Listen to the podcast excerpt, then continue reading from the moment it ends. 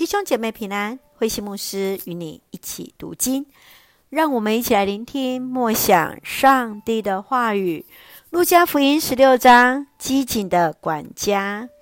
路加福音十六章，耶稣要人当忠于自己的职分，做好财务管理。在第一节到十三节是机警的管家，他在急迫之下所展现的机智。耶稣提醒人。当在小事上忠心。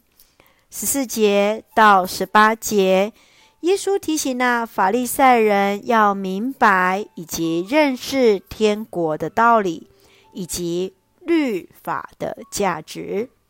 十九节到三十一节是财主与拉撒路的比喻。财主的财富与享福并不是错误，更不是罪。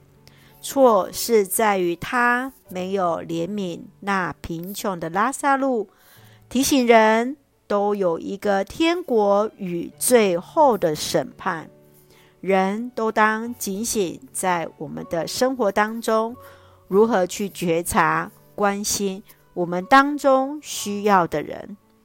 让我们一起来看这段经文与默想，请我们一起来看十六章第十节。一个人在小事上靠得住，在大事上也靠得住。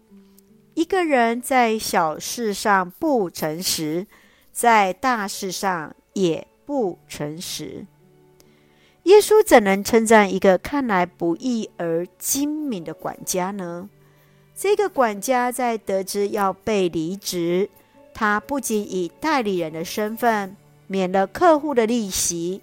让主人得到慷慨的美名，他善用今日的钱财周济那贫穷的人，日后将被接到永久的家乡。人往往在小事上的表现，足以反映他处理大事的能力与态度。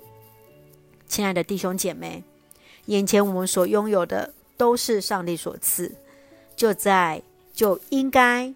用在那真正需要的人身上，这就是我们今天应尽的小事。亲爱的弟兄姐妹，让我们一起来思考：你如何在小事上尽心与诚实呢？你如何看待这一位管家以及耶稣对他的称许呢？求主。帮助我们来明白何为神的心意。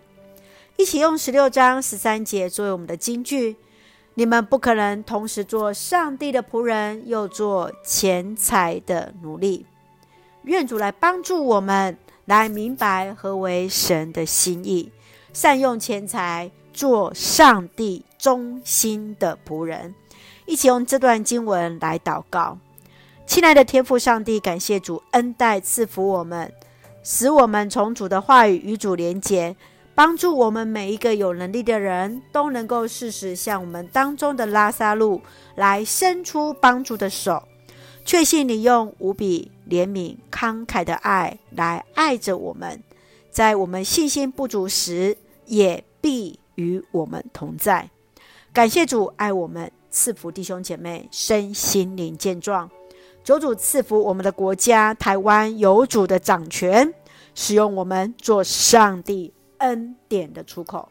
感谢祷告是奉靠主耶稣的圣名求，阿门。弟兄姐妹，愿上帝的平安与你同在，大家平安。